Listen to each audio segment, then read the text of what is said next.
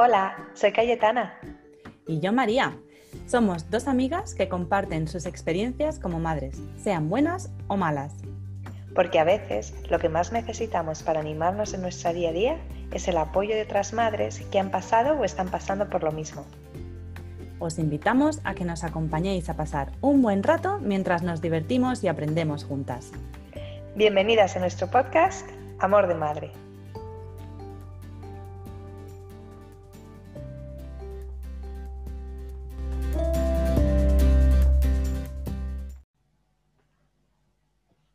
Hola a todos y a todas. Os damos la bienvenida al tercer episodio de nuestro podcast Amor de Madre. Os hablan María y Cayetana. Hola Cayetana, ¿qué tal? ¿Cómo estás? Hola María, muy bien, ¿y tú? Muy bien, una semana más, por la noche, sin niños y aquí, dispuestas a hablar. Genial, hoy es un tema súper interesante, así que vamos a ello. Vamos a ello. En este tercer episodio vamos a hablar de un tema que nos parece muy intenso, un tema que es capaz de crearnos felicidad y estrés, ilusión y ansiedad por partes iguales. Se trata de los cumpleaños de nuestros hijos y las celebraciones. Y es que cuando hablamos de celebraciones de cumpleaños infantiles, para mí existe un claro antes y un después. Porque antes de tener hijos tenía una idea bucólica de maravillosas celebraciones de cumpleaños, de montones de niños correteando, pasándoselo genial, con mesas rebosando de comidas que a los niños le chiflan, coloridas de decoraciones de ensueño. Bueno, que vamos, lo típico de las películas. Ahora que tengo hijos y ya he celebrado unas cuantas fiestas de cumpleaños y asistido a muchas otras, mi visión ha cambiado mucho y me doy cuenta de la planificación que hace falta, de que puede volverse difícil organizarlas y que a la vez existe una diferencia de expectativas entre la visión que nuestros hijos tienen de su propia fiesta y nuestra propia visión de lo que queremos que la fiesta de cumpleaños de nuestros hijos sea. Además que he comprobado lo mucho que se puede llegar a gastar una familia en una fiesta de cumpleaños, otro tema. De todo esto vamos a hablar hoy, de las expectativas, de cómo lo hacemos nosotras ahora en comparación a cómo lo hacíamos las primeras veces y en comparación a cómo lo envisionábamos, de regalos, de qué comida podemos ofrecer, de qué, cuántos números de invitados, de cuánta gente, de temáticas y bueno, y seguramente nos vamos a dejar cosas. Porque este es un tema tan amplio que da tanto de sí que es casi imposible tratarlo todo en una hora de episodio. Así que nada, sin más, vamos a dar comienzo a nuestro episodio de hoy, que hemos llamado Fiestas de cumpleaños infantiles y cómo evitar que se conviertan en nuestra pesadilla. en fin. Nos hace falta una música así como de terror, de chun, chun, chun. Sí, un poquito. Sí, un poquito y luego a veces pues eh, no acaba siendo tan mala la cosa.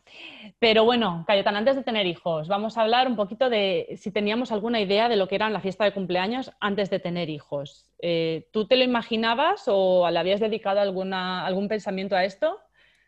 Pues la verdad que no, este es uno de esos temas que nunca se me pasó por la cabeza y de hecho Em, durante los primeros años de mis dos hijos hicimos cosas muy sencillas y muy pequeñas y nunca le puse demasiada energía mental ni demasiado esfuerzo. Sí que fui a muchas, sobre todo eh, del grupo de madres con, el que me junté nada más mi hijo mayor nació, porque todos sus hijos celebraban sus cumpleaños como un poquito antes que el mío. Entonces, justo antes del cumpleaños de mi mayor, pues fuimos como a cuatro o cinco. Y, pero aún así, eso nunca me creó como el estrés de, wow, entonces ahora nuestro tiene que ser así, así. Lo cual es interesante y me pregunto por qué no me ha pasado, porque hay otras cosas donde sí creo que me comparo más o me estreso más o, o me obsesiono más. Y este tema, por alguna razón, la verdad que me, cuando lo hago me lo paso bien, pero me crea poco estrés. Así que creo que puede ser interesante comparar perspectivas porque Sé que la tuya no ha sido mucho así. Cuéntame, ¿tú qué plan tenías o cómo te lo imaginabas? Yo me imaginaba, bueno, antes de tener hijos, para mí las fiestas de cumpleaños eran muy sencillas, porque como de pequeña recordaba que las fiestas pues eran un grupo de amigos, vienen a casa, hacemos merendola, cantamos el cumpleaños feliz con el pastel y jugamos mucho y ya está, para mí era eso, mm. no tenía nada de complicación y eso es lo que yo envisionaba. Niños felices, jugando, comida tipo patatas fritas y todo lo que no se come normalmente en la fiesta de cumpleaños, así que esa era la visión que yo tenía. Y luego cuando fue con mi primer hijo, pues no, pues pasó que, aunque esa era la idea inicial y tenía claro que los primeros tres años era mejor no celebrarlo porque lo había leído por algún lado, porque los niños son muy pequeños, eh, pues acabé viéndome sobrellevada por una ola de, oh, yo quiero celebrar la mejor fiesta de cumpleaños para mi hijo, es la primera fiesta y quiero celebrar su vida. Y hice la mega fiesta y luego me arrepentí porque resultó que a mi hijo no, no, le iba a eso, que me sorprendió, pero también pues fue el momento en que conocí a mi hijo y que, es, claro. que él no era fiestero en ese sentido y, y sobre todo supongo que al principio. Mm. Y me di cuenta que al año siguiente pues no, no lo vas a hacer. ¿Y qué tips sacaste de esa experiencia cuando celebraste la fiesta de tu hijo así a lo grande? ¿Qué, lecciones aprendiste que, te has llevado para los siguientes cumpleaños? Por un lado, que teníamos que haberle dedicado más tiempo a hablarlo con mi pareja, porque luego él a posteriori me dijo que él ya se lo, venía, se lo veía venir, lo que iba a pasar, que invité a mucha gente que acabamos de conocer y para mí fue guay que vinieran.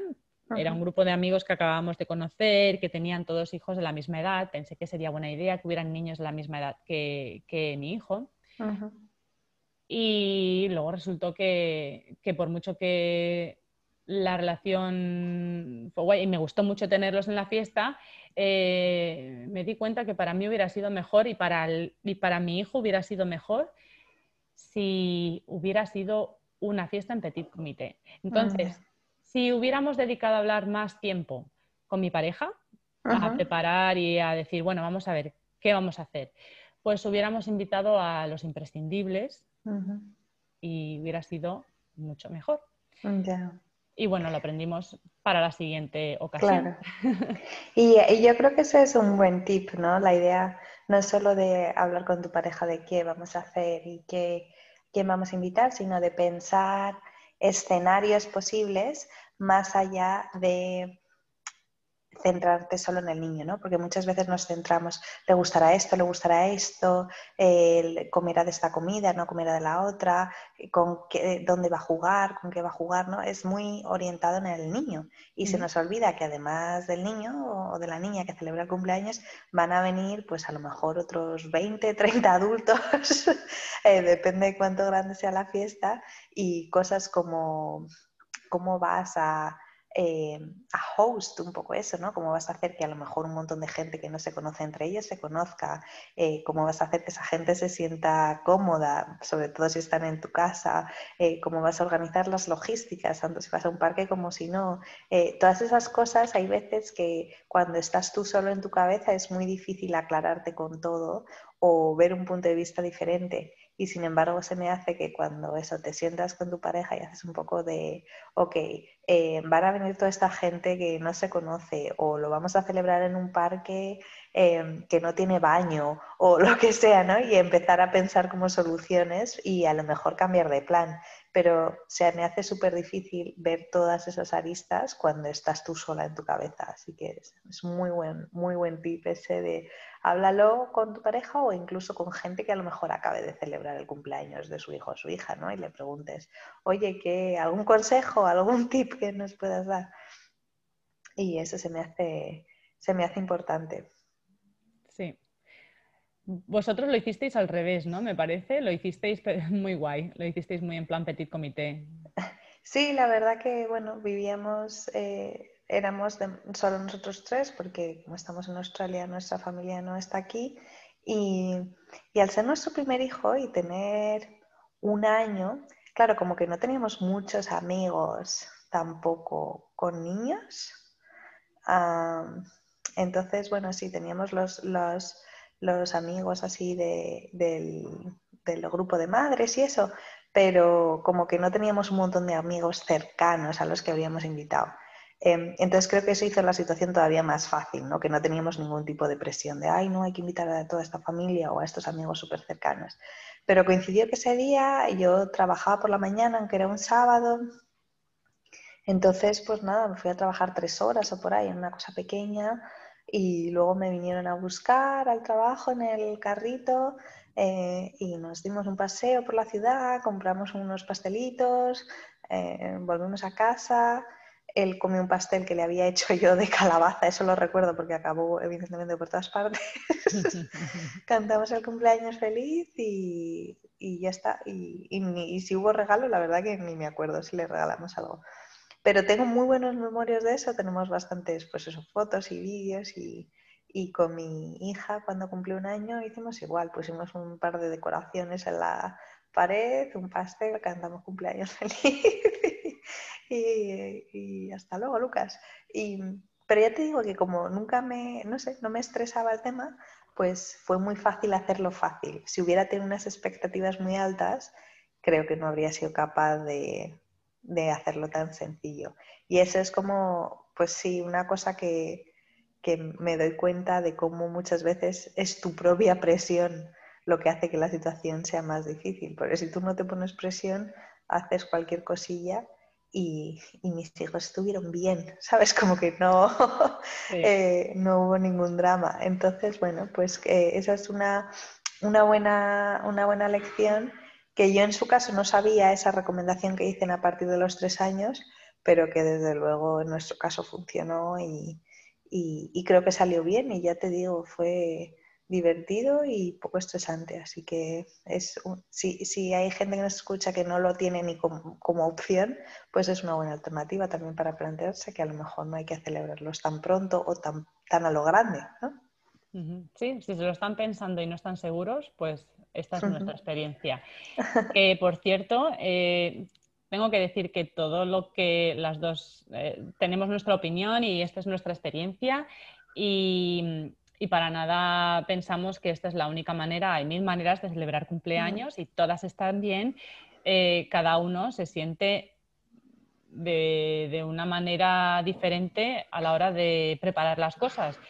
yo, tengo mis, yo, tengo mis límites, me los conozco y he aprendido mucho de los errores que he ido haciendo y, de mí misma y de nuestra familia. Entonces, eh, a nosotros nos funciona esto y a cada familia le funciona una cosa diferente mm, y está todo bien. Para nada mm, vamos a juzgar o tenemos ánimos de juzgar a nadie o todo nos parece muy bien, ¿no, Cayetana? O sea, las dos estamos igual en esto. Más claro. que para los que nos escuchen y, y, piensen, ay, pero... Y es verdad, es verdad que cuando se habla de la experiencia propia, a veces es fácil, si lo estás escuchando y tú tienes una experiencia contraria, pensar que de alguna manera se, te está indirectamente juzgando, ¿no? Eh, y, creo que es importante eso que ahora acabas de subrayar, que nosotros compartimos nuestra experiencia, pero no significa que nos parezcan mal otras. Intentamos también tener un poco, un poco de perspectiva e intentar extraer conclusiones o consejos que puedan servir a, a más de una persona. Pero dicho eso, yo creo que también cada niño nos hace aprender que cada persona es diferente, ¿no? Y a lo mejor tú piensas, wow, pues ya lo tengo totalmente eh, eh, solventado, ¿no? Esto es lo que vamos a hacer y esto es lo que funciona, tal. Y luego llega tu segundo hijo y eso que te funcionaba ya no te funciona, ¿no? Y tú mismo tienes que cambiar y, adaptarte y aprender nuevas cosas y a lo mejor hacer, hacer cosas que nunca pensaste que ibas a hacer porque es lo que le funciona a tu otro hijo. Entonces yo creo que si hay algo que la maternidad enseña es a guardarte los prejuicios y a tener la mente abierta y mirar alrededor y aprender de, otras madres y otras familias que, hacen cosas muy interesantes. Eso mismo. no juicios. No juicios. Me ha parecido, ahora que, he pensado, digo, mejor que, hagamos el inciso de que para nada queremos jugar.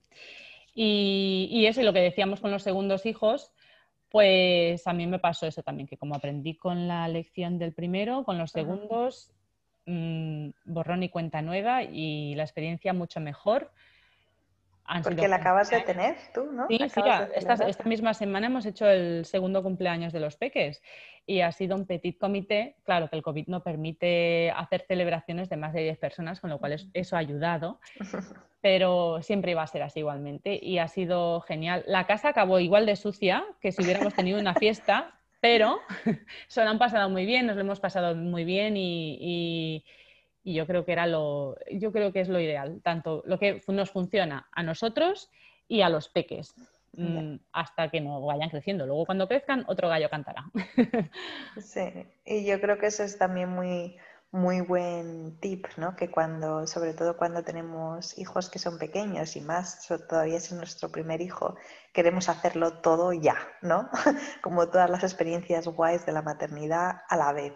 Yo de hecho recuerdo una cosa que, que, está un poco relacionada, ¿no? Pero eh, con un niño de seis meses ir al parque, ¿no? Para, el niño de seis meses no puede hacer nada en el parque, pero tú tienes la idea esta de, ah, las tardes en el parque, tal, y mi hijo ahí en el carro, como, ¿y qué hago yo aquí? ¿no?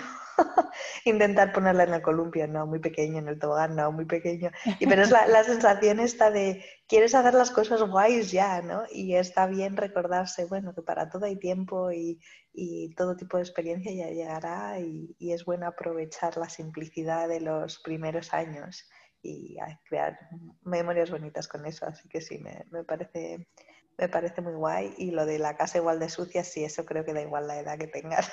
Sí. ¿Y, ¿Y habéis ido a muchas fiestas de cumpleaños de otros niños vosotros? Muchas, sí. Eh, bueno, yo creo que muchas. Y cada cual diferente, todas, de todas aprendes, de todas eh, lo que me pasa a mí un poco que digo, ay, qué guay, esto estaría muy bien para celebrarlo. Y luego me doy cuenta de que eso no somos, incluso hablando con el Ricky, hablamos de que, bueno, no, es que esto no es lo nuestro. O, empezamos a planificarlo ya, pero es que nos falla esto por aquí, nos falla esto por allá. Así que acabamos haciendo lo que nos va bien a nosotros. Pero sí, hemos estado en fiesta de todo tipo, de, de castillos hinchables, de. Mm, o fiestas de Pinterest, ¿no? Que le digo yo, que son maravillosas, de foto, que llego y les hago una foto de lo fantástico que está todo y me da, wow, me da mucha envidia, pero de la sana, de, ese afán organizador, de, esas madres que, que, se organizan tan bien y no se estresan para nada. Creo, creo que no se estresan, creo que, que lo disfrutan. Yo me estreso haciendo estas cosas, entonces mis fiestas de cumpleaños tienden a ser hiper mega simples. Eh, dado la experiencia primera, pues a partir de ahí aprendí y ahora son hiper mega simples. Intento hacer cosas que me sean fáciles y que no me supongan un estrés a última hora. Pero ah, cuando voy a fiestas de, cumpleaños de otros niños, eh, de los amiguitos de, de mis peques, la verdad es que, que, es una gozada, que es una gozada ver cómo se han preparado, hay hasta caterings, wow, mm. me encanta, me encanta cómo lo organizan. Tengo muchos celos de eso, de, esa capacidad y esa, esa skill que yo no tengo. Pero, y está guay también verlo porque yo creo que hay gente que, que disfruta mucho organizándolo o a lo mejor no lo disfruta la organización tanto, pero disfruta mucho el resultado final, ¿no? Y nosotros también hemos estado, de hecho recuerdo eh, hace un par de años tuvimos dos fiestas, una el sábado y una el domingo, ¿no? Y me pareció súper interesante porque eran dos niños del kindy, o sea, dos de amiguitos de, de, del kindy y por lo tanto debían ser pues cumplir cuatro años o por ahí. Y aunque eran de la misma clase, las fiestas es que eran completamente opuestas. La primera fue en una casa de Pinterest total, con toda la decoración, con una chica que vino disfrazada de Elsa, hizo todo el show y pintó las caras. Y bueno, había todo tipo de treats y de cosas preciosas, todo increíble. Y al día siguiente fue la típica fiesta en el parque con unos trocitos de salchicha cortados y unas frutas y al aire a correr. y, y y lo que me encantó es que los niños lo pasaron, porque eran todos los mismos niños, además, claro que van a una y otra, se lo pasaron igual de bien, ¿sabes? Que, un día fue como genial y me ha encantado y tenían a Elsa y no sé qué tal. Y al día siguiente fue genial y me ha encantado, hemos jugado la pelota y hemos subido ahí al tobogán mil veces. Como que los niños también tienen esa capacidad de si les das 100 disfrutan de 100, si les das dos, disfrutan de dos, ¿no? Mientras haya lo eso, pues eh, un pastel y estén sus amiguitos, eh, lo demás es bonus, ¿no? Y entonces esa experiencia se me hizo muy guay decir, mira, puedes hacerlo como quieras, ¿sabes? Que si lo has hecho así con amor y, y los niños saben que es para ellos y tienen a la gente que quieren ahí, va a estar bien. Y mm. entonces creo que eso es bueno siempre, siempre recordarlo, que puedes hacer lo que quieras pero que a no ser que lo hagas en un parque y yo a, cántaros, eh, puede seguramente salir bien. Y aún así se lo van a pasar bien. Si lleva cántaros, yo, mis hijos, cada vez que llueve salimos al, jardín a pisar charcos. Ay, sí, y es que estaba recordando una que fuimos y que empezó a llover y justo era el típico parque y no había en dónde meterse. Normalmente hay así como algunas como con casetillas y, se mojó todo, se mojó el pastel, fue un poco desastre. Ah, y yo creo que los niños, los niños seguramente se lo pasaron bien. Yo tenía como mucha eh, empatía por la familia, ¿no? Que pues sobre todo habían hecho el pastel y bueno, pero eso es muy raro que pase y aún así estoy seguro que lo recuerdan como el cumpleaños de pastel mojado o algo así, ¿sabes? pobre. Em, ¿Y tienes algún tip o alguna rutina que hagas para, para llevar regalos a esos cumpleaños eh, o, o algo así que hayas ido aprendiendo? Regalos, eh, claro, tienes que, tener como un presupuesto, ¿no? Yo, yo lo que hago es, me tengo un presupuesto y lo que tiendo a hacer, lo, eh, tiendo a regalar cosas que sean genéricas eh, y que se disfruten en familia, que a lo mejor no son las primeras opciones de los niños, de, mira, ahora mismo me gusta mucho Elsa de Frozen y quiero todo lo que sea de Frozen. No tiendo a comprar cosas de esas. Eh, tiendo a comprar juegos de mesa o, no sé si alguna vez he regalado. Ah, bueno, un año entero regalé mm, el mismo cuento que me pareció muy bonito a todas las niñas, que era el de las historias para dormir de las niñas rebeldes o algo así se llama el cuento. Y, a todas las niñas este año les regalé, que celebraban cumpleaños, les regalé el mismo libro, pero me pareció muy bonito y estaba dentro de mi presupuesto, eh, que tendemos a considerar pues, que está bien para gastarse. Em, pero, pero ya, pues es lo único. Cosas que puedan jugar mucho tiempo sin cansarse.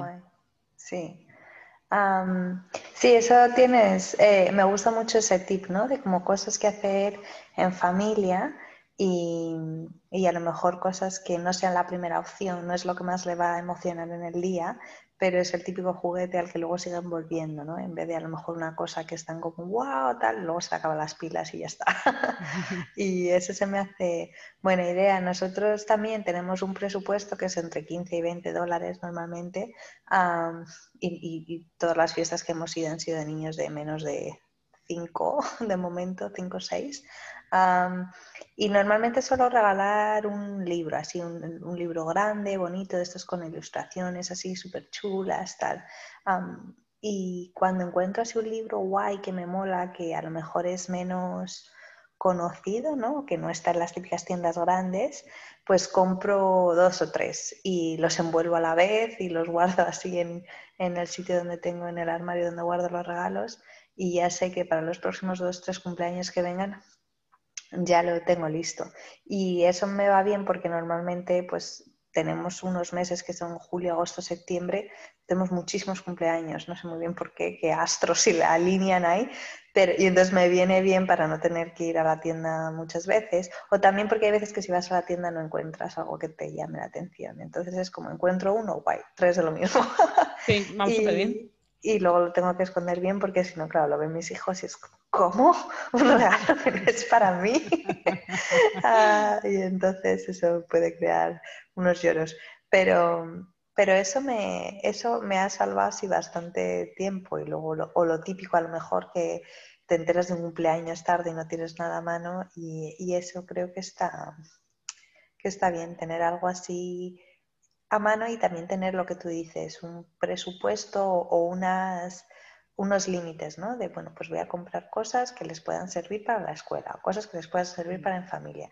Y así cada vez que tienes que comprar algo, sobre todo si no conoces mucho al niño o a la niña, mm. no te tienes que romper la cabeza de, ay, le gustará esto, le gustará lo otro, tal. Y, y creo que así pues tienes más posibilidades de, de aceptar. Suele pasar eso de no conocer a los niños, además. Eh, pero bueno, como dices tú, le regalas algo así de mm, pack de hacer cosas de arte o lo que sea y le gustará más o menos, pero lo acabará usando porque todos los niños lo acaban usando. Sí. Es práctico. Sí, la verdad que sí. Yo y también intento, y tú sabes de cómo me estresan los juguetes que hacen ruido, de nunca comprar nada que, que haga ruido, que tenga música o incluso, yo qué sé, mira que me gustan las panderetas porque se me hacen súper coñeras o las maracas y tal, pero ahí me, me abstengo. porque no sé, digo, si son unos padres como, como yo, me odiarán de por vida.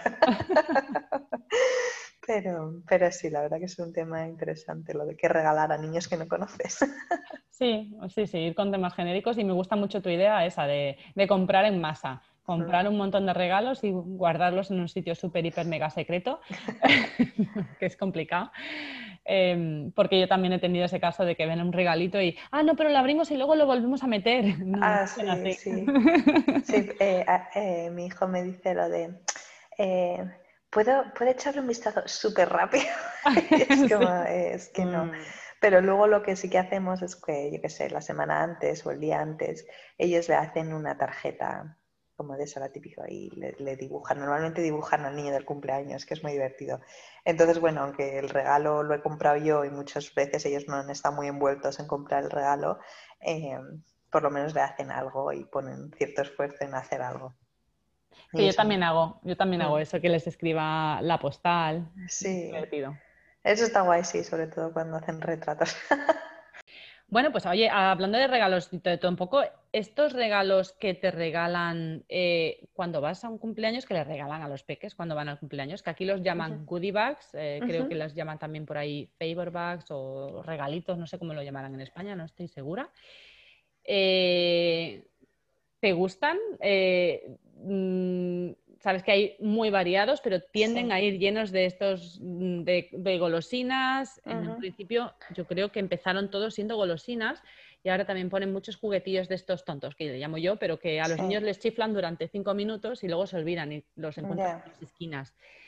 Em, luego hay otros que se lo montan guay, son interesantes. ¿Vosotros hacéis en vuestros cumpleaños?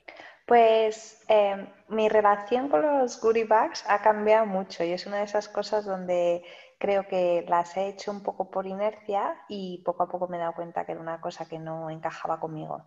Eh, uno de los primeros cumpleaños sí fue, nunca he puesto chucherías porque nunca sé cómo va a reaccionar la gente o, sé que hay niños que tienen muy poca tolerancia al azúcar, entonces no quiero mm, a lo mejor hacer algo que les pueda eh, alterar o, venir mal a los padres, pero sí que yo qué sé, metí algo, metí creo que fueron juguetitos de estos pequeñitos de Em, de animales o algo así.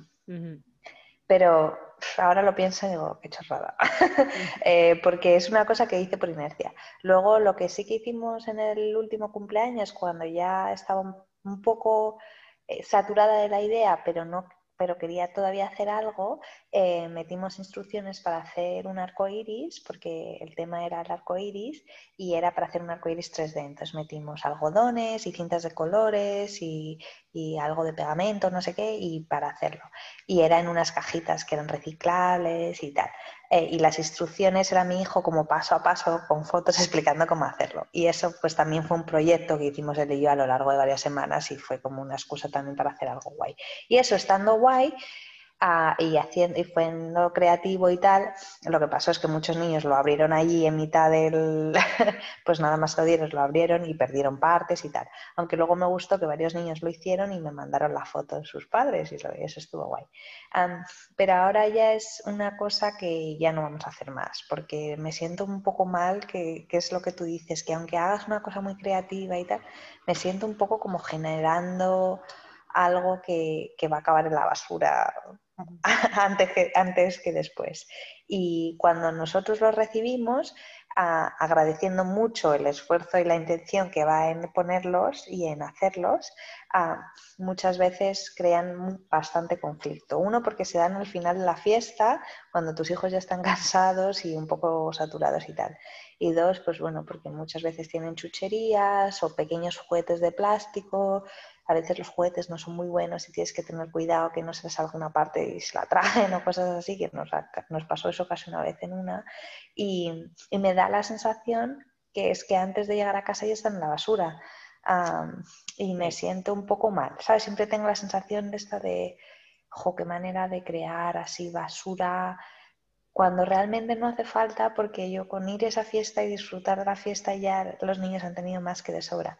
Entonces me gustaría encontrar una alternativa y, si tú la tienes me encantará escucharla, si no nuestros oyentes, de qué hacer, porque me gusta la idea de dar algo, pero que sea algo que no genere ese desperdicio tan espontáneo o tan directo.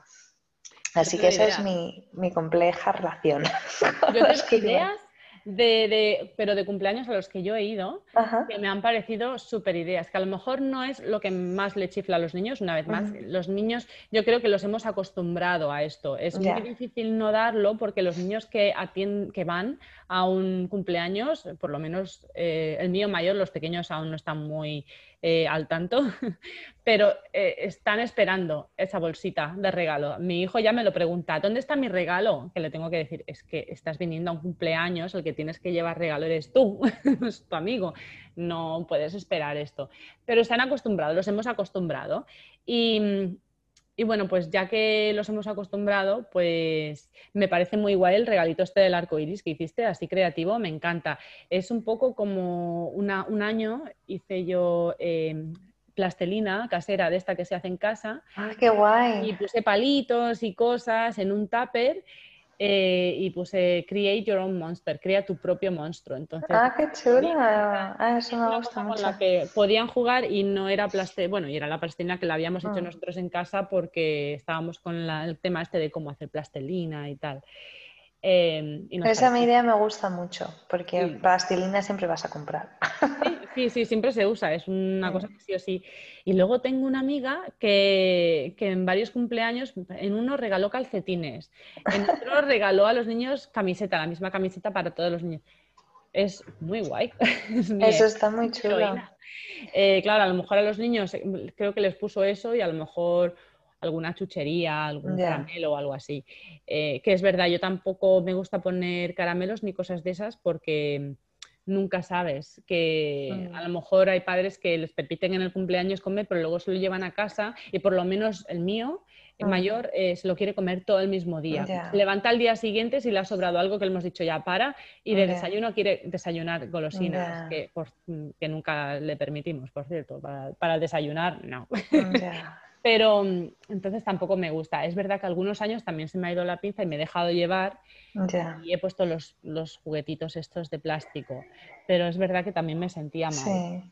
Yo he de decir que me gusta hacerlas, ¿sabes? O sea, que no me, no me genera estrés hacerlas para nada y me gusta ir a comprar las chorraditas, tal. O sea, que, que estoy, tengo ese conflicto, porque por una parte me gusta hacerla y ves que a los niños les gusta y tal, pero por otra parte sí siento que es como, más plástico, o sea, bolsa de plástico, los juguetes, muchos de ellos van envueltos individualmente en plástico, los juguetes son de plástico, como que se me hace todo muy, muy, no sé, como contribuir un poco a crear mm, basurilla, sin que sea basura, ¿no? Pero que es fácil que esas cosas pues se rompan o acaben en la basura enseguida o que se pierdan.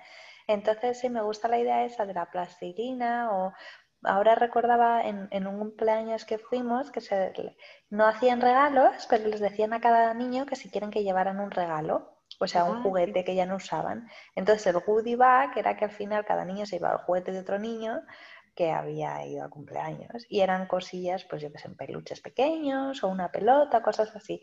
Y eso, jolín, se me hace una idea guay. Tienes que organizarlo para, bueno, llevar tú algunos extra por si hay alguien que no lleva o tal. Y, los niños tienen que saber un poco cuál es la onda, porque lo que pasó en ese cumpleaños, por ejemplo, que mi hijo, que no, no sabíamos que, ese tipo de cumpleaños iba a ser así, mi hijo, pues el pobrecillo se frustró un montón porque había juguetes súper guays, había la típica, yo qué sé, pelota rota o cosas así, ¿no? O, o juguete, pues que es para un niño de dos años o algo así.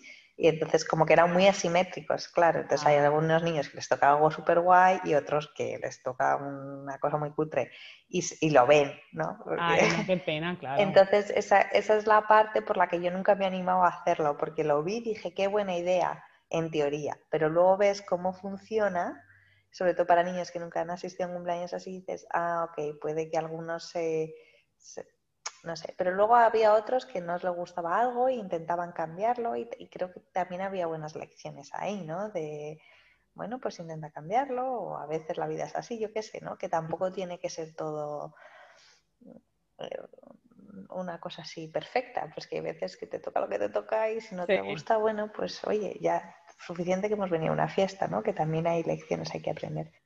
Pero sí, es todo un tema ese y, yo he cambiado mucho mi opinión con respecto a ellas y ya te digo, ya creo que no las vamos a hacer más.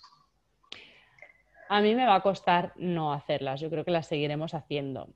Porque recuerdo de cuando era pequeña que ibas al cole, llevabas una bolsita y lo esperabas, ¿no? Ibas al cumpleaños, lo esperabas y te hacía mucha ilusión y, y, veo la ilusión que le hace y yo creo que sí que lo seguiremos haciendo, pero haremos cosas conscientes, pues a lo mejor hacemos cuentos o a lo mejor hacemos, no sé, ah. cositas así que, que, puedan usar más tiempo, que, no sea un segundo. Y eso que yo me acuerdo de pequeña que esos juguetes tontos así de plástico me gustaban, pero no, sé por qué, no sé cuál es la atracción. Y ahora como ecologista eterna que soy, pues se contradice mucho con lo que, con lo que yo soy, con lo que, con mis creencias. Mm. sí. hay que encontrar un punto medio, supongo, ¿no? Sí, y a mí sí, eh, justo estoy muy de acuerdo. Me gusta la idea esa de seguir explorando y si ve alguna cosa que creo que puede funcionar y gustarle a los niños y que tenga una vida un poco más larga, pues a lo mejor volvemos a hacerlo. Pero sí que creo, esa es para mí ahí esa, concentrándome en la idea de, bueno, cuáles son mis valores, ¿no? ¿Cuáles son los valores que les quiero transmitir a, mis hijos? Y, la parte esa de cuidar del planeta y hacer pequeños sacrificios personales que creo que contribuyen a la mejora es una de esas lecciones, ¿sabes? Y, y aquí creo que es perfecta, ¿sabes? Porque a mí también me gusta darlos y me gusta eh, recibirlos y a ellos les gusta darlos y recibirlos.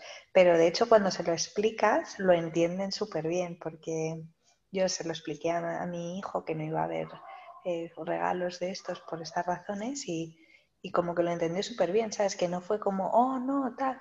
Y por la misma razón antes comprábamos estos yogures que vienen como en sobre y que te bebes así súper rápido ah, y, y, los dejamos de comprar por lo mismo, porque yo sentía que tardaban 10 segundos en bebérselo y es un trozo de plástico que se queda ahí por mil años, ¿no? Y, y como que no se me hacía consumimos aún así muchísimo plástico, pero ese se me hacía tan evidente que el uso era tan, tan, tan cortito y, y era, es una de sus cosas favoritas y sin embargo, en cuanto, en cuanto se lo explicamos y lo entendieron así, pues ya no lo, ya ni lo piden, ¿no? Entonces creo que, que hay veces que les subestimamos y que si les explicas, si les das el valor que hay de fondo eh, y si es algo que resuena con ellos y, jolín, la naturaleza, los animales, los planetas resuenan con muchos niños, como que se dan cuenta y lo incorporan y, y, y siguen adelante. Así que Buena idea. Eso yo creo que sí es interesante planteárselo. Y bueno, y luego aparte, eh, decir rápidamente que yo he estado en fiestas también donde solamente eh, han pedido de regalos, que llevemos de regalos, esto que decíamos antes, libros. Otras que solamente querían juguetes, que si queríamos comprar algo, que, consideráramos comprar juguetes en tiendas de segunda mano para no contribuir. Todo esto me mm, parecen ideas súper bonitas em, y, que pienso que a lo mejor en el futuro, pues sí, llevar a cabo sería buena idea. Sí, nosotros con eh, mi hijo hemos hecho eh, lo que aquí llaman fibers, que es pedir que no traigan regalos, que si de verdad, de verdad quieren regalar algo, que yo entiendo que es un sentimiento muy humano y yo lo tengo también, que le den 5 dólares para un regalo que, grande que él se quiere comprar. Normalmente antes del cumpleaños lo hablamos y normalmente quiere cosas grandes como un set de Lego o un peluche súper caro, tal. Entonces, lo ponemos en la invitación y ponemos que se quiere comprar este peluche, por ejemplo, que ahora quería comprarse una hiena. Oh, no. Pues una hiena, eh, pues yo qué sé, es como medio cuerpo suyo y que valía bastante dinero. Entonces, bueno, pues él consiguió ese, un poco de ese dinero con lo de su cumpleaños y, y se la compró. Y creo que eso también está guay porque aprende. De hecho, él como que era como, wow, tengo todo este dinero. Y era como, wow, no cubre el precio de la hiena. Entonces como que se dio cuenta un poco, ¿no? Empieza a valorar lo que, lo que significa y como por un momento repensó, ah, quiero gastarme este dinero en esto, o que, ¿sabes? Entonces creo que es una lección interesante, pero fundamentalmente lo hacemos por una cuestión de no tener de repente 25 regalos en casa que no sabemos dónde meter. O y que no necesariamente comprarías para tu hijo o claro. Sí. sí, totalmente. Igual. Nos da cierto control no solo sobre el espacio, sino sobre la calidad y aparte me parece que a los padres les hacemos un favor porque es menos dinero de lo que normalmente te gastas y cero esfuerzo en tener que comprar nada. Entonces también contribuimos un poco a, pues menos gasto, eh, no, hay, no hay que envolverlo, que también es gasto de papel, no sé, se me hace más ecológico y más fácil para todo el mundo. Así que es una opción muy guay. A mí me encanta la idea y a Ricky, Ricky es el fan número uno de eso. Siempre me dice cada vez que vamos a un cumpleaños y, ay, que tengo que comprar el regalo. Ay, pero no puedes ponerle un poco de dinero en la invitación, o sea, en la, en la postal, ponle dinero y ya está. Ya, pero es que si no te lo piden, pues como que no queda bien dar dinero, ¿no? Ya. Aunque a mí me han dado en, en eh, solo he hecho un cumpleaños donde, no, donde nos dieron un montón de regalos.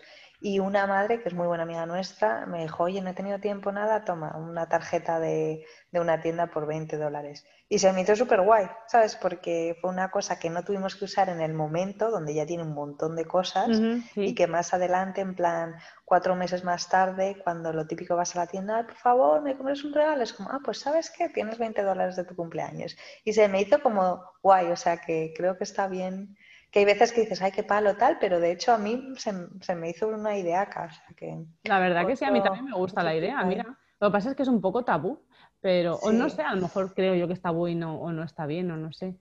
Pero... Sí, yo creo que como en toda tradición, bueno, cuando haces algo un poquito diferente, tienes que ser valiente para, para salirte un poquito del tiesto, por así decir.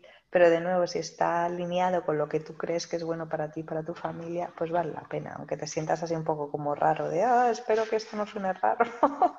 sí, es verdad. Sí. ¿Y qué decoraciones, hablando de fiestas y eso? Primero te quería preguntar, ¿tú dónde sueles hacer las fiestas? ¿En parques, en sitios, en tu casa? Y luego que me cuentes un poco qué decoraciones o temáticas has hecho o te interesan. Pues yo no he hecho temáticas nunca, eh, nunca he hecho fiestas de temáticas, nunca había visualizado ninguna fiesta temática. Quizá esto es cultural o ya es algo que se empieza a hacer ahora, ya se hacía desde hace mucho y yo no lo sabía. Pero nosotros nunca nos hemos propuesto hacer fiestas temáticas. Eh, supongo que cuando sean más mayores, pues ya sí, pero ahora de pequeños no. Y hemos estado en fiestas donde se hacen temáticas. Decoraciones, pues yo, con tal de que se vea que es una fiesta de cumpleaños con globitos, muchos globos y colores, eh, pues ya está. Eh, y ya está, o sea, mm, si eso una cosa que sí que puedo decir, pues que tiendo a comprar decoraciones que pueda reciclar para otros años. Mm. Y eso en parte es porque no tenemos temática, entonces es fácilmente reciclable. Eso es lo bueno que tienen hacer temática, que las mismas decoraciones las puedo utilizar para otra fiesta de cumpleaños o, otra fiesta, si mm. cabe lugar. Oye, y si alguien nos está escuchando y está en plan de, ¿what? ¿Temática? ¿Qué es eso? ¿A qué te refieres? Ah, sí, no, que hay gente que celebra pues la temática de este cumpleaños es Spider-Man, Spider-Man. Ah. Y todo es, todas las decoraciones van de Spider-Man, cosas así. Mm, vale. ¿Y, dónde lo soléis celebrar? En casa. Hemos hecho en casa. A mí eh, creo que a partir de ahora, ya le decía yo al Ricky, va a ser en parques, que es mucho más fácil. Él está un poco en contra de la idea, pero es porque él piensa en llevar mucha cantidad de cosas a los parques, porque las fiestas a las que vamos tienden a llevar mucha comida, muchas bebidas. pero yo estoy a favor de ir al parque porque así todo el jaleo está fuera de tu casa, llegas a casa y tu casa está limpia y perfecta. Em, y, el parque es ideal porque los niños, pues hoy por hoy, que bueno, el, mayor me va a cumplir seis años, están en el momento que les chifla, están en el parque, se, estarían el día entero en el parque y mientras estén con los amigos, pues ellos felices de la vida. Y yo mientras recojo el parque y el jaleo que haya dejado en el parque, que es que aquí los parques tienen como sus mesitas, creo que en España también hay algunas, sí. Pero son parques muy grandes, en medio de la naturaleza, donde tienes tu mesa con tu sombrita, a veces hasta una barbacoa gratis mm. ahí, que puedes cocinar ahí. baños. Baños, sí, sí, muy importante. Y, está muy bien, la verdad, está muy bien las fácil y mm. las instalaciones. ¿Y tienes algún consejo sobre cómo hacer las decoraciones o dónde comprarlas o eh, no sé, alguna cosa que te haga la vida fácil? Yo las compro siempre en el mismo sitio. La, tienda, la tienda, mi tienda favorita de Australia se llama Kmart. Muy fans. Eh, hay de todo tipo de cosas muy baratas, pero no es una tienda de acciones, es un supermercado. Es, no sé, como un Carrefour, pero solamente de cosas de casa, digamos, ¿no? Sería. y, y bueno, por experiencia, que te compres algo para inflar globos y no los intentes inflar a pulmón que es mortal. Gran tip. Gran tip. A lo mejor todo el mundo ya está en la misma página. Yo vivo en la prehistoria, pero a mí me ha llevado unas cuantas eh, celebraciones para, algo que... Globos a pulmones demasiado. Sí, bueno, y luego aparte de eso, de comprar decoraciones, si no eres de las personas, si eres como yo, de que no te gusta hacer temáticas, pues aprovecha de eso y compra decoraciones que puedas reciclar, guardar y reciclar y usar en otras celebraciones. ¿Y tienes alguna en particular que te venga a la cabeza? Cuando... Bueno, los típicos farolillos estos de, papel. Ah, em, luego un año hicimos así con, telas de, ropa que ya no utilizábamos y que no estaba lo suficientemente bien como para dejar en, una tienda de segunda mano para que las revendan de estas ciencias. Entonces las cortamos a cachitos, hicimos tiras, hicimos guirnaldas. Y ah, qué colorines, muy guay también. Eh, muy hippie un poco, ya lo sé, pero queda muy guay, queda muy, muy colorido. Ah, me gusta, me gusta. Sí, y, ¿qué más tengo por ahí también? Eh, bueno, luego pongo siempre muchos globitos porque a los niños les encantan los globitos. Lo mejor de todo es que se quedan por casa durante semanas eh, a posteriori. Eso no es tan guay, pero es lo que hay. Sí, sobre todo el típico globo ya medio deshinchado. Ay, a mí me da como, como un poquito de presión. Sí, sí, pero Porque un globo medio hinchado es siempre símbolo de la fiesta pasó. Déjame ir ya. Sí, está ahí por en medio y es como. Ah, sí. siempre da bajón. Nosotros la verdad que ya no hacemos. no hacemos globos, eh, pero pero, por ejemplo, cada vez que vamos al dentista, el señor insiste en darles globos y lo hincha con un aparato que tiene ahí que es para limpiar los dientes. Y entonces no sé qué debe tener eso, qué tipo de superoxígeno, pero duran hinchados a tope como dos semanas y es el infierno, porque tienes dos globos ahí para arriba, para abajo en la casa, rebotando con todo durante semanas infinias. Pero por Dios, ¿qué le pone este señor a los globos? Entonces intento minimizar los globos porque se me hacen como, me crean mucho caos visual, ¿sabes? Tener globos ahí como están por el suelo eh, y luego cuando se ponen a jugar con ellos se vuelven muy locos, no sé. Cuando se pinchan es una tragedia, no sé si a todos los niños les pasa, pero a los míos cada vez que se pincha un globo es como... No, los, míos no, los míos los pinchan y luego aparte yo también he de confesar que los voy pinchando para que vayan desapareciendo gradualmente y poner un fin ya. sí, sí, no, yo los pincho mucho también en cuanto se descuidan, pero claro, viene el drama, ¿dónde está el globo? No lo he pinchado. ¿Qué? ¡Ah! ¿O se ha pinchado? No, o sea, él se ha pinchado. Es impersonal. Ay, madre, en fin. ¿Y vosotros decoráis en casa también? No, no hacéis globos, decías. Bueno, lo hacemos en los parques. No, no solemos hacer globos, ¿no? Eh, pero em, eh, hacemos normalmente sí que hemos hecho cosas de temáticas, pues de, o de animales, o de el arco iris, o de cosas así y entonces intentamos que las decoraciones sean un poco en esa onda, pero eh, he de decir que las hacemos nosotros. entonces compramos material así, papelería y tal, y, no hacemos muchas, lo suficiente con lo que tú digas para que se vean. Con lo del arco iris hicimos unas cintas así muy chulas de arco iris y tal, Pero bueno, de nuevo, para no contribuir mucho a crear un montón de basura, eh, intentamos que sean unos toques y, ya está. Y también por lo mismo, porque si vas a un parque tampoco quieres llevar eh, muchísimas cosas, ¿no? así que es bueno, lo suficiente para que animar un poco el, la fiesta, pero muy, muy básico. Y, hablando un poquito de todo, sí. me gusta tocar el tema de la, de la comida. Eh, porque claro, vas a... yo he ido a cumpleaños que ofrecen de todo tipo de comida. había algunos ofrecen catering, otros los simples sándwiches. Eh, este da también para mucho, pero mm, vosotros a vosotros qué os gusta ofrecer. Pues nunca hemos hecho catering, la verdad que cuando me lo has dicho me has dejado loca y digo, oye, qué buena idea. Pero no se me había ni pasado por la cabeza lo del catering para como la comida básica, supongo que de nuevo, porque hacemos cosas muy básicas.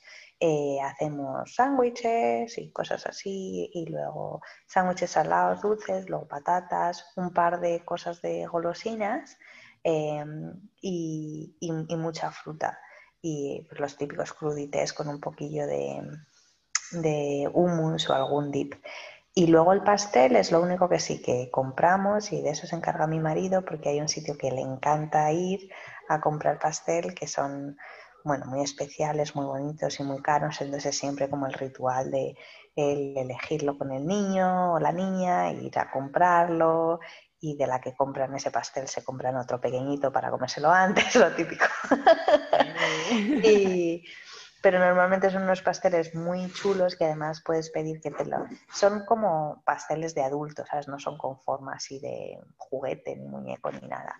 Eh, son, pues yo que sé, típico, la otra vez fue un pastel de chocolate ahí con unas eh, frutas rojas por encima y unas cosas de estas de azúcar que se queda dura, así como mm. haciendo unas formas por encima.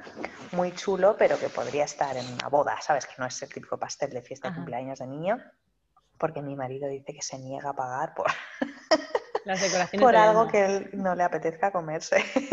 y los pasteles de niños esos que son como verdes y rosas no, incitan mucho, Y, y, entonces, bueno, pues se come, o sea, y me gusta la idea, ¿no? De comprar algo que sea tanto para los niños como para los adultos, no solo para los niños, o sea que eso es guay. Y es un poco nuestra tradición, además, la de que elijan ellos el pastel, que hay veces que van a la tienda primero lo miran, lo eligen, hablan con el pastelero y luego ya al día van a buscarlo y tal. O sea que es todo un montaje. Y, lo único que hay de tip que he aprendido es que a mí me daba mucha cosa que, claro, ponía las chucherías y al minuto dos ya habían desaparecido. Entonces me pasaba, pues estaba el bol vacío y me pasaba ir rellenándolo, ¿no? Y ahora lo que hago es, pues bueno, lo relleno y cuando se acaba la bolsa se acaba, ¿no? Pero no sigo sacando bolsas y bolsas porque, eh, porque si no los niños no comen otra cosa. Y entonces, bueno, pues si se comentan las chucherías al principio, guay, pero luego ya no hay más y ya empiezan a con la fruta y, los sándwiches y eso. Y también lo único que hago así un poco, sobre todo cuando los hacemos por la mañana prontito, es intentar llevar un termo grande de café para, para los padres, café y leche, pero no llevamos ninguna otra bebida, no llevamos ni zumos para los niños, ni, ni Coca-Colas, ni nada por el estilo, porque de nuevo es en un parque y no queremos ir súper cargados. Em, así que lo mantenemos muy simple. En los parques siempre hay fuentes con agua y todo el mundo, pues bueno, pues tenemos vasos y si no te rellenas la botella y ya está. Mm, ¿Y vosotros qué hacéis de comida? Yo, pues mira, ha habido de todo un poco. Em, mm, puedo decir que no tengo un, no he encontrado mi, directriz, mi, no siempre hago lo mismo. He hecho de todo un poco. Eh, no he hecho catering nunca, siempre lo he cocinado yo, siempre lo he hecho todo yo. Y eso sí, el error en el que siempre caigo es que siempre, siempre hago demasiado. Y luego, pues, no tendemos a guardarlo porque ha estado fuera y, es en una época donde ya hace mucho calor. Por como ha sido fuera, pues, aunque fuera en casa, siempre lo hemos hecho en el jardín. Eh, las tres veces que lo hemos celebrado y entonces como que te da palo si alguna vez se ha posado alguna mosca o lo que sea, nunca estás seguro, entonces pues lo tiras y me da mucha pena. Entonces, em, pero voy aprendiendo y, creo que para la siguiente vez voy a hacer exactamente eso, los sándwiches, eh, las frites con hummus o algún mm. dip, que eso también, eso también lleva un poco de, una amiga mía mencionaba que claro, que eso lo de los dips es un problema porque hay gente que hace eh, dos veces dip. Mm. Entonces que hay gente que considera que eso no es apropiado. La verdad, yo nunca lo pensé hasta que me lo dijeron, pero... ¿Pero a qué te refieres con eso? Esto es un episodio de Seinfeld. Eh, cuando ah, pillas algo para mojar en el dip, entonces le metes el bocado y aún te queda un poco y ah. vuelves a meter. Ah, vale, que está en tu boca y lo vuelves a meter. Sí, eso es el double dipping. y eso es un big no-no. Sobre todo ahora en tiempos del COVID, Claro, claro, mucho más ahora. ya por sí ya es verdad que cuando lo piensas dices, la gente normalmente no hace eso, ¿no?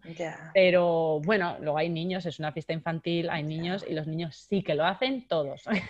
bueno, y aparte yo creo que ese es el menor de los problemas cuando hay niños, porque hay niños que yo he visto comer del bol de las palomitas con la boca.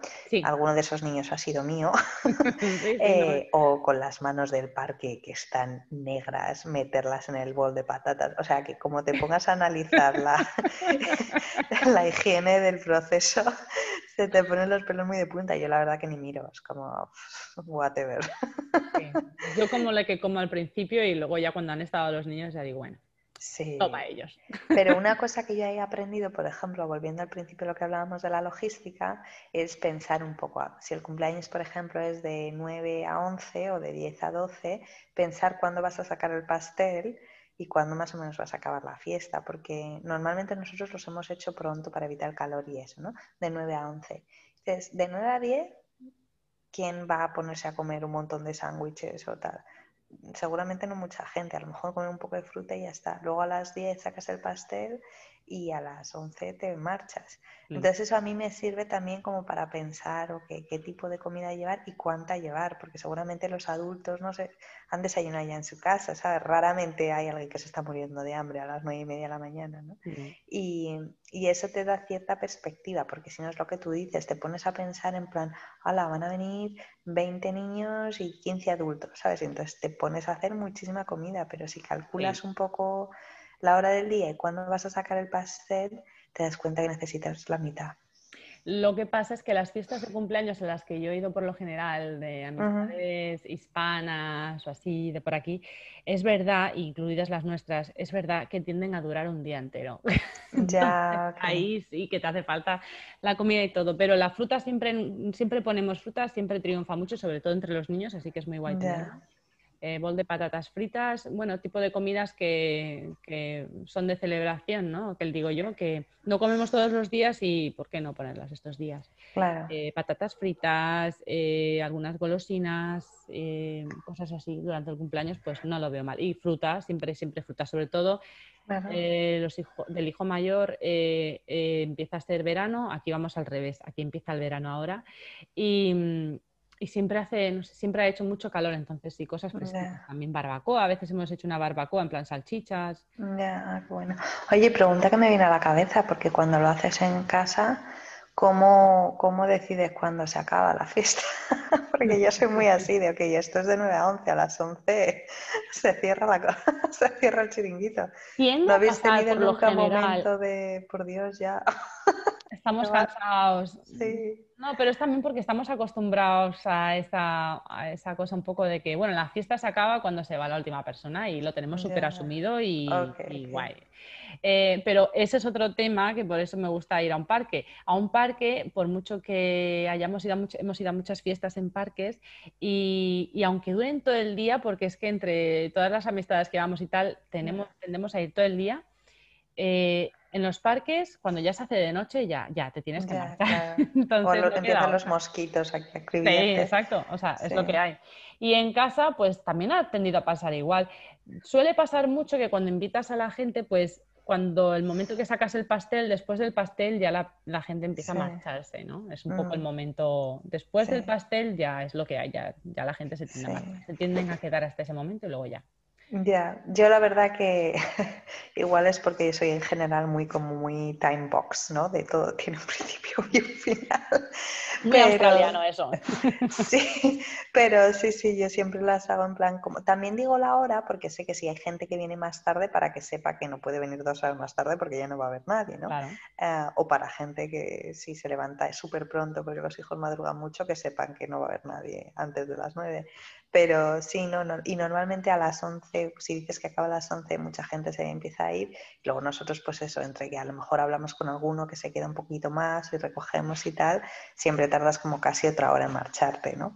Ah, pero sí que me gusta la idea, sobre todo porque exige tiempo y dedicación y si estás en un parque normalmente estás de pie todo el rato, jolín, yo a las tres horas ya estoy petada y además tú has llegado antes, has llegado una hora antes para preparar, o sea que son cuatro horas en el parque de las cuales te has sentado cinco minutos. Entonces me, gusta que haya un principio y un final, eh, también por, por, mi, por cómo me organizo yo, ¿no? Pero, pero sí me gusta saber esa, esa perspectiva de, de hacerlo en una casa y bueno, pues dura lo que dura.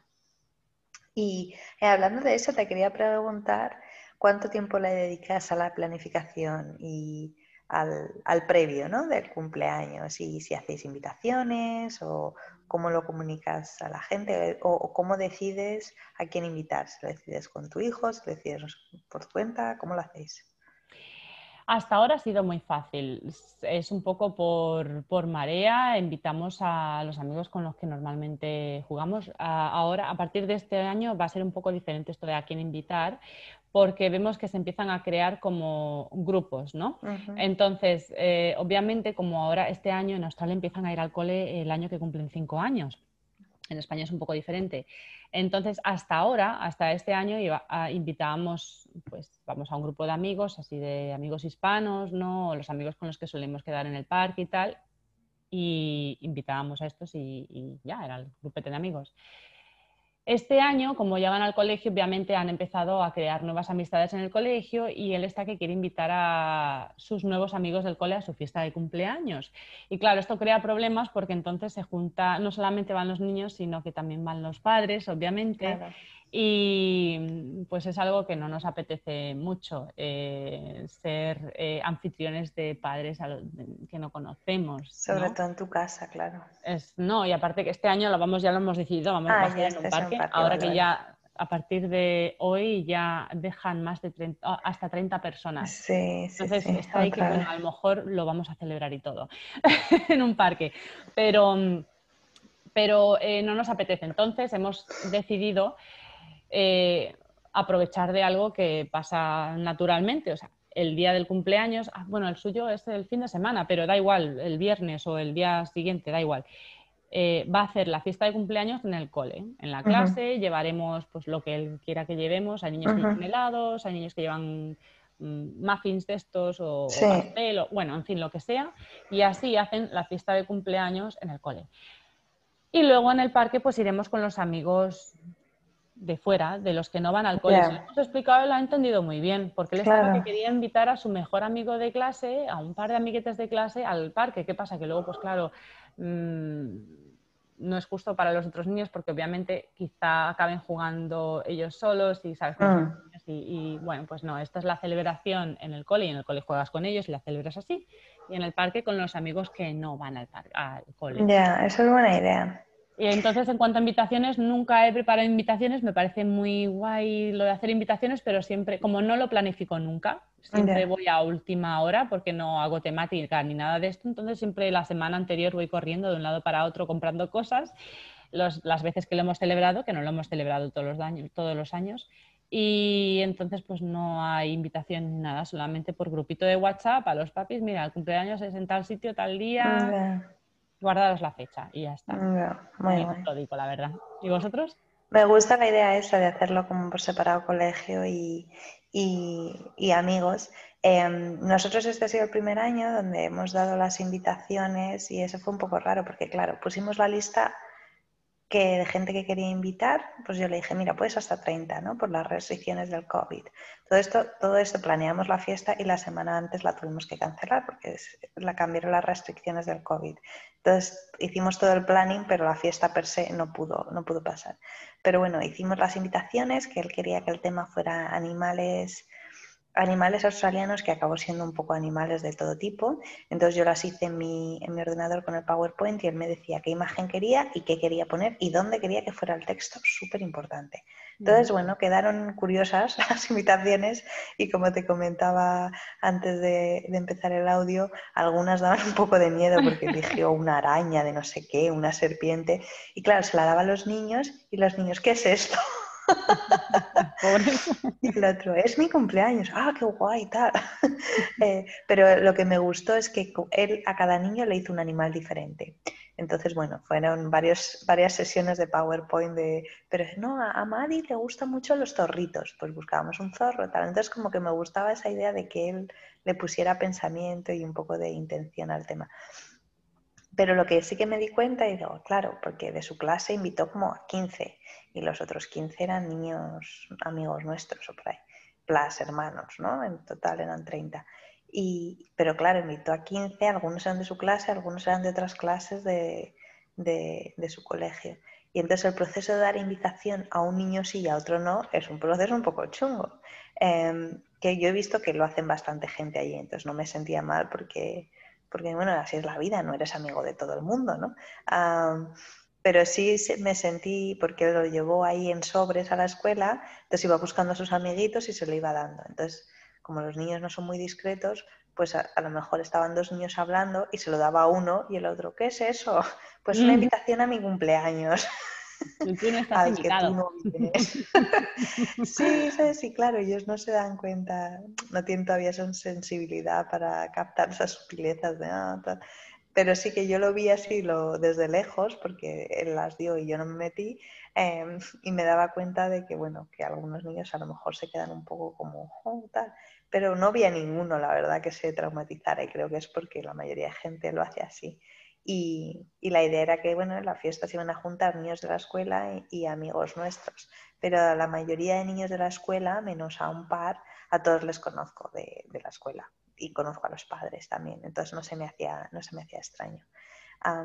pero bueno, sí, es interesante. Una cosa que, que hice también el año pasado es hacer las invitaciones con una aplicación súper chula de una emprendedora australiana que está genial, que se llama Canva, C-A-N-V-A, y, puedes hacerlas online y te quedan súper chulas porque hacen el diseño y todos ellos y tienes mil templates para elegir o puedes imprimirlas. Y el año pasado las imprimí, bueno, las mandamos a imprimir y tal. Cuesta un poquito más, pero quedaron súper, súper chulas y la verdad que la hizo mucha ilusión.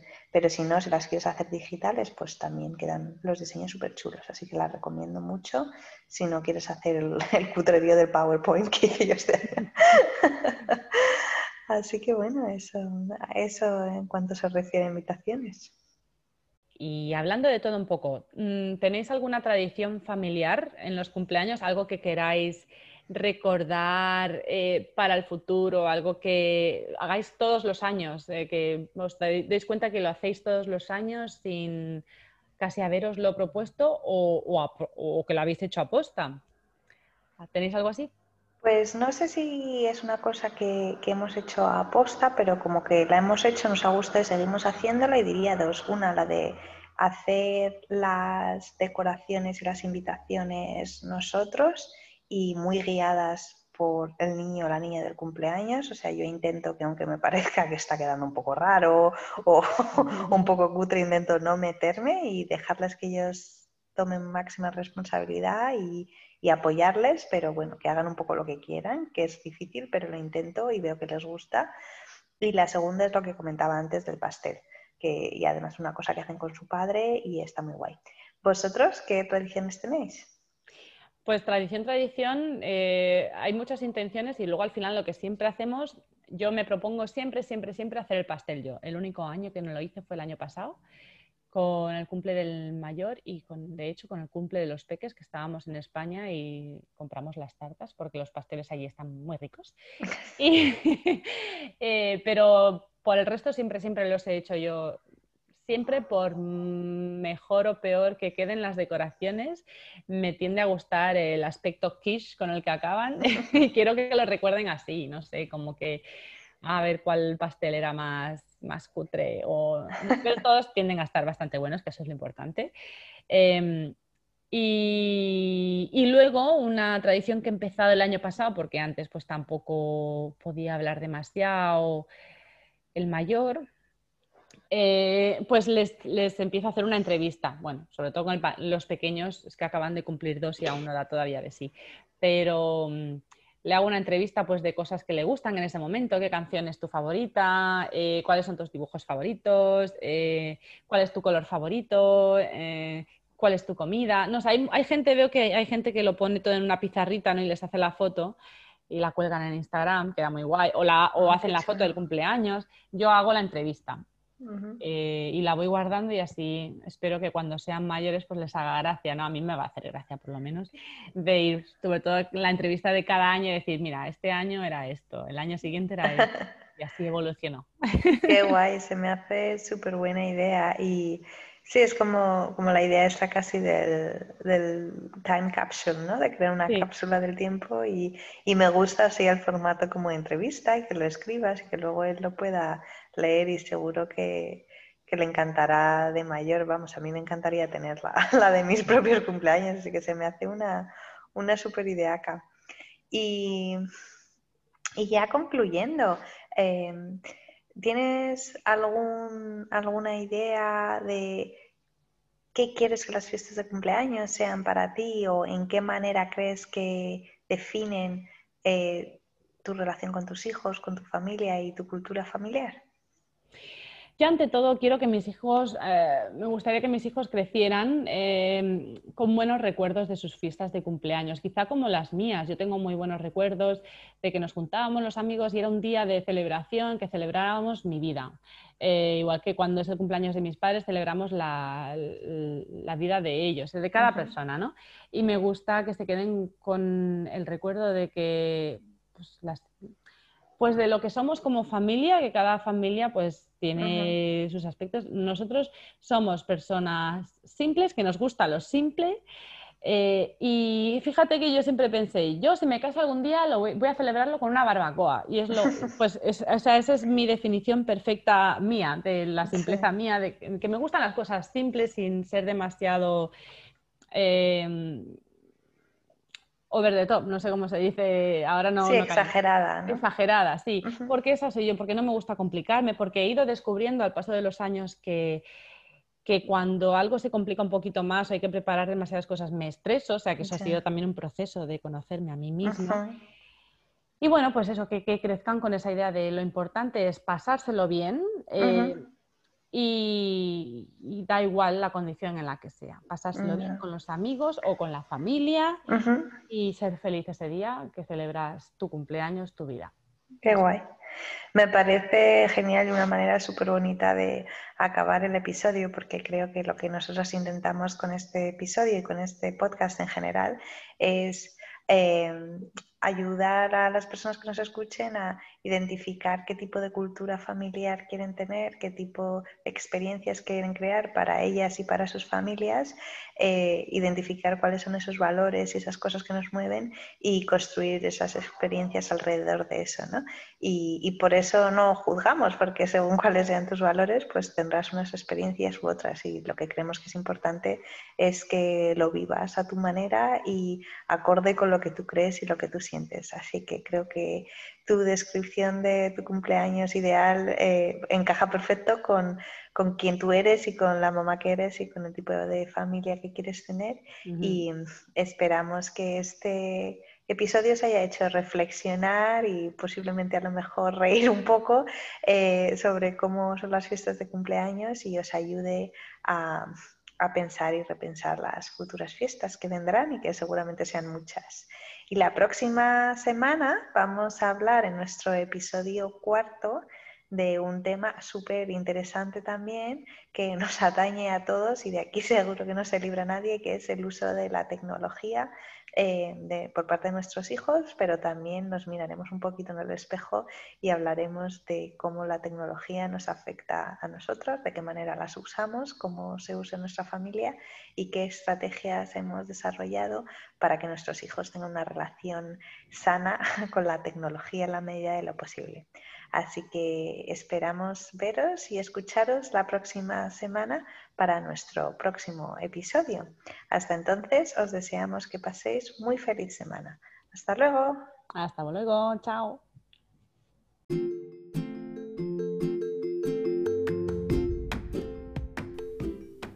¿Tenéis sugerencias? ¿Queréis compartir con nosotras vuestras experiencias o vuestra opinión sobre alguno de los temas tratados? Os animamos a escribirnos a nuestro correo electrónico amordemadrepodcast.gmail.com Ya sabéis que toda la información sobre este episodio la tenéis en las notas del podcast. Y para estar al día de las noticias relacionadas con nuestro podcast, nos podéis seguir en nuestra cuenta de Instagram, Amor Madre Podcast. Ah, y si os gusta nuestro podcast, por favor compartidlo y suscribiros y así no os perderéis ningún episodio. Además, si os lo permite vuestra plataforma desde la que nos escucháis, nos ayudará que le deis al like y que nos dejéis una evaluación. Muchas gracias y hasta la semana que viene.